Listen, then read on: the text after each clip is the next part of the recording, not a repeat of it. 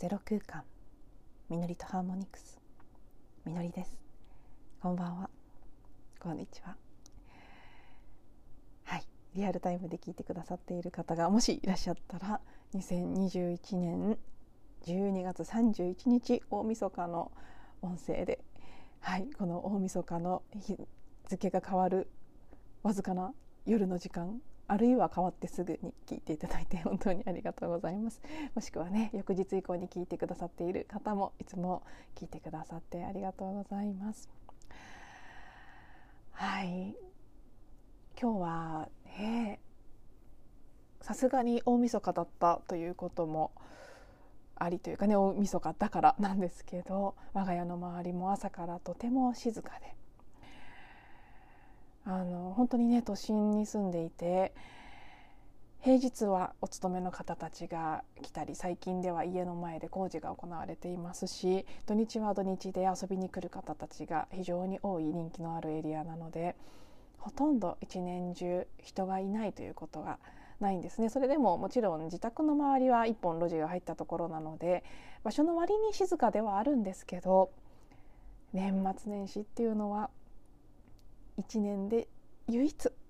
東京が一瞬静かになる時なんですよね。私は東京生まれ東京育ちなのでここがある意味故郷でもあり私にとっての東京っていうのは生まれ育った場所なんですけど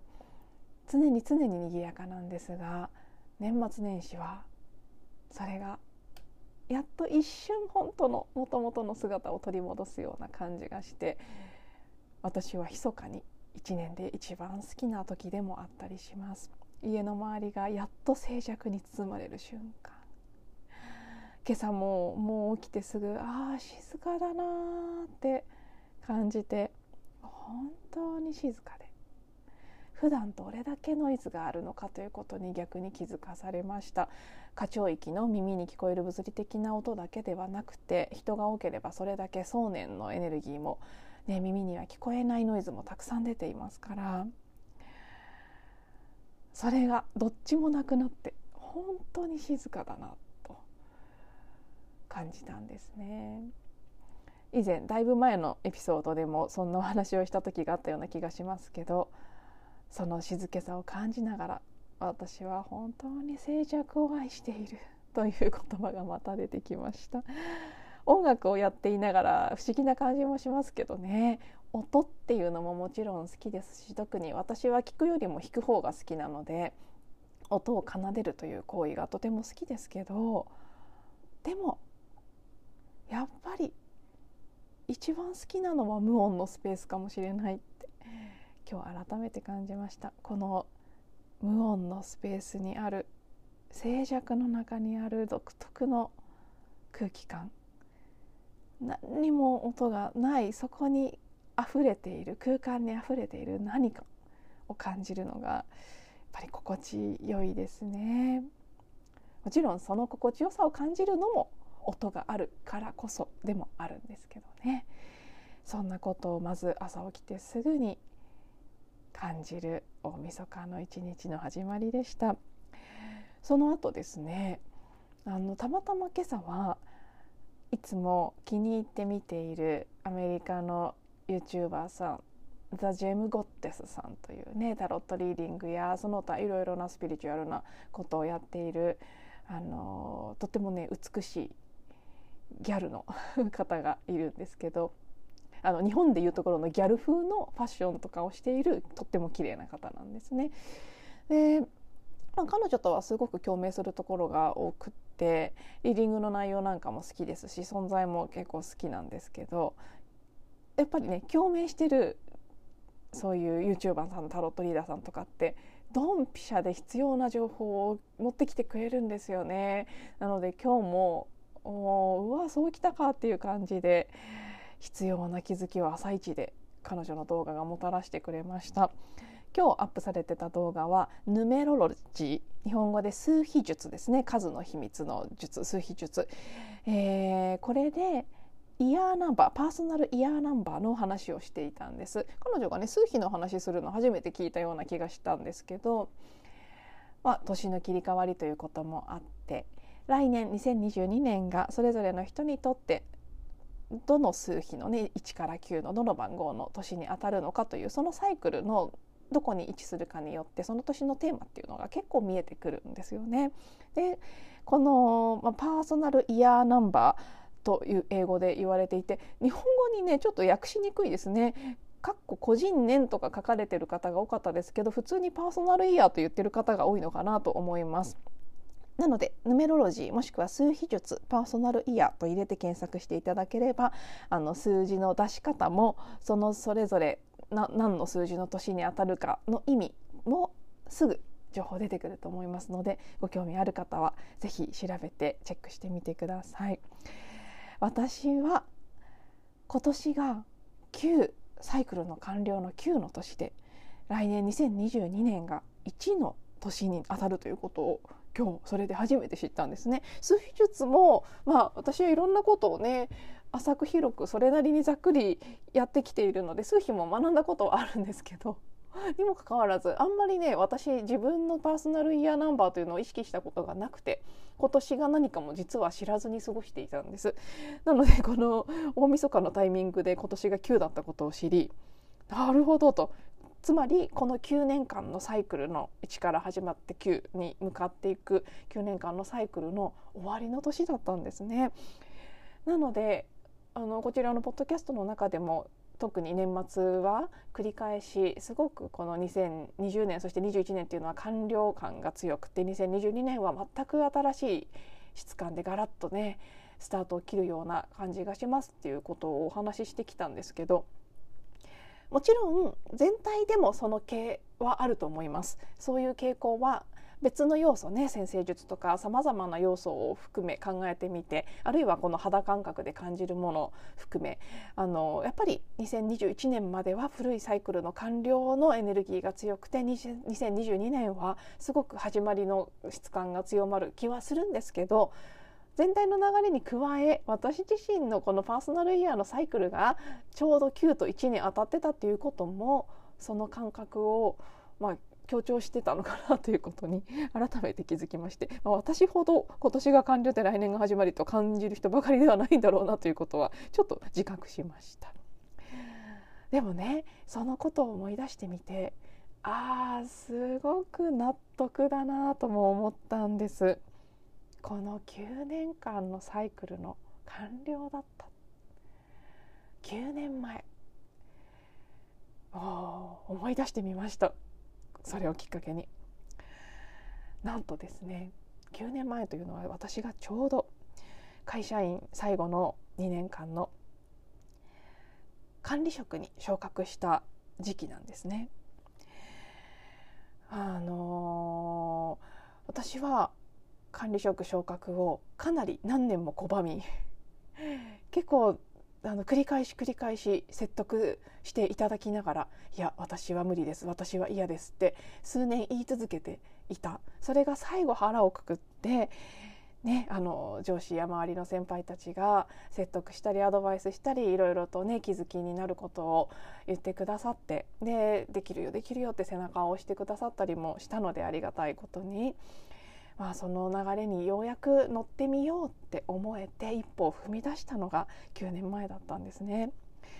でその年はだからサイクル1の年だったということになるんですけどやっぱり1の年っていうのはそれまでとは違う私にとって来年もそうなんですけどガラッと変化する全く新しい自分になっちゃうぐらいの変化の年だということを今日そのねジェムさんも動画の中で1の解説として言ってたんですけどだからこそ変化に対して柔軟にこれまでの自分っていうのにしがみつかないで軽やかにこうね流れに乗っかっていくことがとても大事になってくるしそれが難しさチャレンジにもなる。そんな年が1の年なんですけどそのね9年前の1の年にはうん私はやっとこさ昇格というチャンスを受け入れる。そして一歩踏み出す。当時の私はとにかく可愛くて力がなく守られていたいという潜在的な願望が強かったんですね。自分の強さや力というのを受け入れることができなかったんです。私自身がそういうふうに思っているからだったんですけど周りからも当時の周りの男友達はもう女はバカな方がいいとか女の子は学歴なんてなくてさっさと結婚した方がいいとかそういうこと言う人がいっぱいいた。それは私がそう思ってそれを表してただけなんですけどそういう人に囲まれていたと感じていた私はさらにその信念を強化してやっぱりそうなんだってでも私はそう言いながらね中途半端にあのキャリアも積んでしまったし学歴もあったのでそれに対する自己否定がすごかったんですね。そして結婚できない結婚できないって悩んでだから上司からどんなに言われようと、ね、人事部門全体からどんなにこうねプッシュしてもらおうとやだやだやだやだって抗っていた。それがまあね優しい上司や周りの方たちのサポートがあってようやくねもうしょうがないんだと自分の運命を受け入れようと思えたのがその年だった。すごくね当時迷ってた時に言ってもらった言葉の中で一番最後ね背中を押してもらったのがあのちょっと前に課長になっていた女性社員の方とランチに行った時になってみると違う景色が見えるよってって言ってもらったのが最後ね結構これが決め手だったかなっていうぐらいの一言だったんです。あ違う景色が見えるなるほどそうかもしれないって思って一歩を踏み出して違う景色を見始めたのがその1の年だったということですね。さらに多分ですけど私の記憶が正しければその年がコーチングを学び始めた年でもありました。そこから続く9年間のサイクルの中で私はコーチングやファシリテーション女性性のワーク先生術推理術タロットもういろんなことオーラソーマとかね、共感的コミュニケーション NVC ほんとさまざまなことを学びながら自己探求をして、まあね、その課長になるという一歩を踏み出した年ではあったんですけど最終的にはその会社も辞め個人事業主となり自分っていうものを新たな形で確立してくる9年間それがこの2021年でサイクルの完了を迎えていたんですねすごく感慨深いですしあ本当にそうだなっていう感じが数日当たるなって改めてなんか思ってしまいました。そしてね来年からまた1のサイクルへ戻っていく。2022年は私にとって1の始まりの年変化の年になるんですけどまあそのことはまたね改めて明日以降 このね新年のエネルギーでお話ししていこうと思いますが今日はせっかく9年間のサイクルの完了だったということが分かったので9このね9の年にちなんでその大晦日というエネルギー感で9年間どんな年だったのかどんな期間だったのか私にとってということを振り返ってみました。その時に、まあ、もちろんね一つは今までお話ししたように自分の力とか強さというものを受け入れることができなかった。女性としてか弱くて守られていてねなんか愛されるにはそれが必要なんだと思い込んでいたところからもう少し自分の強さに目覚めて存在としての自分というところを確立していくっていう意味のある9年間だったなと思うんですけど一つこのサイクルがどんな意味のある期間だったのかということを一言で言葉にするならばいろんな要素はあるんだけれどもでもやっぱりこれだよなと思ったのは行為から存在へ。Doing から being へというシフトだったなと思うんです。これまで何をしてどうなったら自分の価値というものが確認できて保証できて自己価値を高めることができるのか何かできなければ自分が愛されないとかうーん認められないというふうに思ってた、まあ、私の場合はおかしいなことでねできなければと言いながら自分の能力を高めるというよりは女性としてその美しくあるとか可愛いとか愛されるとかそっちの方にも、まあ、比重があった。でも同時にやっぱりねとはいえ人として何か優秀であるということも求めていたと思いますしすごくそこの間のパラドックスで葛藤していたと思うんですけどそこからいわゆる無条件の愛自分に対する無条件の愛自己需要ということを知り始め学び始め自分が自分そのものであるということに対して価値を見いだしていくということに一からそれを学んだそんな9年間だったような気がするんです。そしてその終わりのタイミングにぴったりの文章を昨日と同じくサティシュクマールさんの「君ありゆえに我あり」の本の中でとても印象に残った箇所そこにこの9年間の私へのメッセージみたいなものが書かれていたような気がしてちょうど付箋を貼っていたので今日はそこの文章を最後ご紹介して終わりたいと思います。ちょっとね文章があのー、すごい動詞というかねグルですねいわゆるが語る言葉なので難しい言葉が使われているので耳で聞くだけでは分かりにくいかもしれないんですけどできるだけゆっくり読んでいきますのでなんとなく言葉をね一つ一つ味わいながら聞いていただけたらなと思います。それからあの最初に解あの解説というか分かりにくい用語としてカルマとダルマという言葉が出てきています。ご存知の方もいらっしゃるかもしれないですけどご存知ない方のために一応ざっくりそんな一言で言えるようなものではないので私も解説が難しいんですけど一応ごしょあの解説しておくと私なりに簡単に。カルマっていうのは要はあの私たちが行った行為や発した想念の結果ということですね。でこの本の中でも書かれてるんですけど全ての行為は反作用というのを内包している作用には反作用があるんですね。これはもう物理の法則で必ずあります。なので発したエネルギーは何らかの形で返ってくる。それが自分という存在が発したものが返ってくる。それがカルマと呼ばれているものです。蒔いた種が必ず何らかの形で実を結び返ってくる。ホーポノポノでいうところの記憶ですね。あれも同じです。自分が過去性や集合意識の過去全てを含んだ過去の中で発した想念や言葉や感情や行った行為の結果今起きているものが記憶の再生である現実だという考え方をするんですけど、まあ、カルマっていうのはそういう概念です。一方でダルマというものはこの本の中では「共感」というふうに書かれているんですけどほぽのぽので言うとインスピレーションと言っ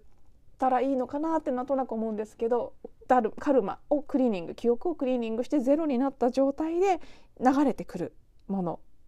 という感覚じゃないかなと思うんですけど、ちょっとねこのカルマとダルマについては深すぎて私も専門じゃないのもあってこれ以上は解説できませんが、まあ、なんとなくそんな感じのものというふうに、えー、聞いていただければと思います。でとても感動したのはこの箇所です。ゆっくり読んでいきます。我々はダルマかっこ共感のうちに生きることによってカルマの流入を妨げることができるダルマと共にある生き方をするため何かを行う必要はない。我々に必要なのは害を与える行為を慎むことだけだ。ダルマは善行を行うということよりも善良であるということなのだ。この行為から存在への旅は崇高で難しい旅である。我々がただ存在するならば我々はカルマを積み重ねない。事実行為する状態よりもむしろ存在する状態にある時我々は真に我々自身でいられる。ダルマにおいて作用は行為なしに起こる。太陽は動くことはないが光を放射する。行為しないことは作用がないという意味ではない。あなたは本来の性質のままでいることこそがダルマであり水が水として存在し水であることによって乾きを癒し汚れを洗い流すようなものである。善良さは存在からただ流れ出すものである。カルマは努めて励むがダルマは努力を要しない。カルマは作し企てるがダルマは自然である。欲得野心目標はカルマの一部だ。カルマは成功や失望のもととなる。欲とし欲得なしになされる行為はダルマである。ダルマは存在の進化を認識することである。ダルマは安静であり平穏であり満ち足りて自然であることだ。カルマは苦痛を引き起こしダルマは苦痛を終わらせる方法である。カルマは傷つけダルマは癒す。カルマは苦痛や苦悩を引き起こしダルマはその治療法である。という言葉なんですね。あのセルフアイデンティティするホーポノポノをご存知の方はもうまさにこのカルマイコール記憶でありダルマイコールインスピレーションだなというふうにこの部分を聞くと感じられるんじゃないかなと思います。私も読みながらもう本当にそのものだなと思い読んでいたんですけどこれがすごくね抽象的なレベルではありますけど私が9年間自分のさまざまな葛藤を体験しながらやってきたことの本質なんじゃないかなというふうに今感じています。私たち存在そのものの本来の意味セルフアイデンティティホーポノポノで本当の私というふうによく言われて使われている言葉で表現されているものですね。これは本来ここのすごくねこの例えがいいなと思うんですけど太陽は太陽であるということ何かをしてるわけじゃないんですよね。太陽として存在している。それによって私たちを照らしたり温めたりしているんです。水も水は何かをしていない。でも水が水であるということを通して何かを洗い流したり乾きを癒したりあるいはねお湯になって体を温めたりさまざまな作用によって努力なしにその存在の進化を発揮して全体の中で役に立っている。これこそがそうインスピレーションホッポのポノでいうインスピレーションを生きている状態のあり方で本来私たち誰もがその生き方ができる。努力をしたり目標を持って何かを頑張ったりすることによって進化価値を発するのではなくてただ本当の自分であるということ。それそのものから発揮されるもの。それがあるはずだということを感じて、まあ、なのでね完全に定かではないですけど私がホーポノポノに初めて出会ったのも私にとってこの数比の1の年だったんじゃないかなと思うんです9年前ですね。そこからのですよ。私はやっぱり要はこの本当の自分本当の私。カルマではなくダルマ。記憶ではなくインスピレーションの私というのを生きる。それをそこへシフトしたいという一心で9年間いろんな体験をしてきた。そして今ある程度のところまで来てああ完了の時を迎えているんだなっていうことを今朝改めて感じてそのタイミングでここの文章に出会っているっていうことも本当に偶然ではない。すごくね私自身のスピリットやガイドからこの言葉を与えられたような感じがして。あ、まあそういう意味ではまだまだな部分もあるけれどもでも本当によくやってきたし一つ一つ出会うこと起きてくることに対してその時なりに私なりにベストを尽くしてきたなということもしみじみ感じることができた。そんな今日一日でした。そしてね今度はこの本当の自分存在としての本来の自分ダルマの状態でインスピレーションの状態で起きてくることを始めていくそんな新しい9年間のサイクルが明日2022年1月1日から暦の上ではですね西暦の上では始まっていくんだなということで、まあ、感慨深い大晦日の思いをこちらでシェアさせていただきました。少し長い音声になりましたが最後まで聞いていただいてありがとうございます。また次のエピソードでお会いしましょう。皆さんどうぞ良いお年を。お迎えください。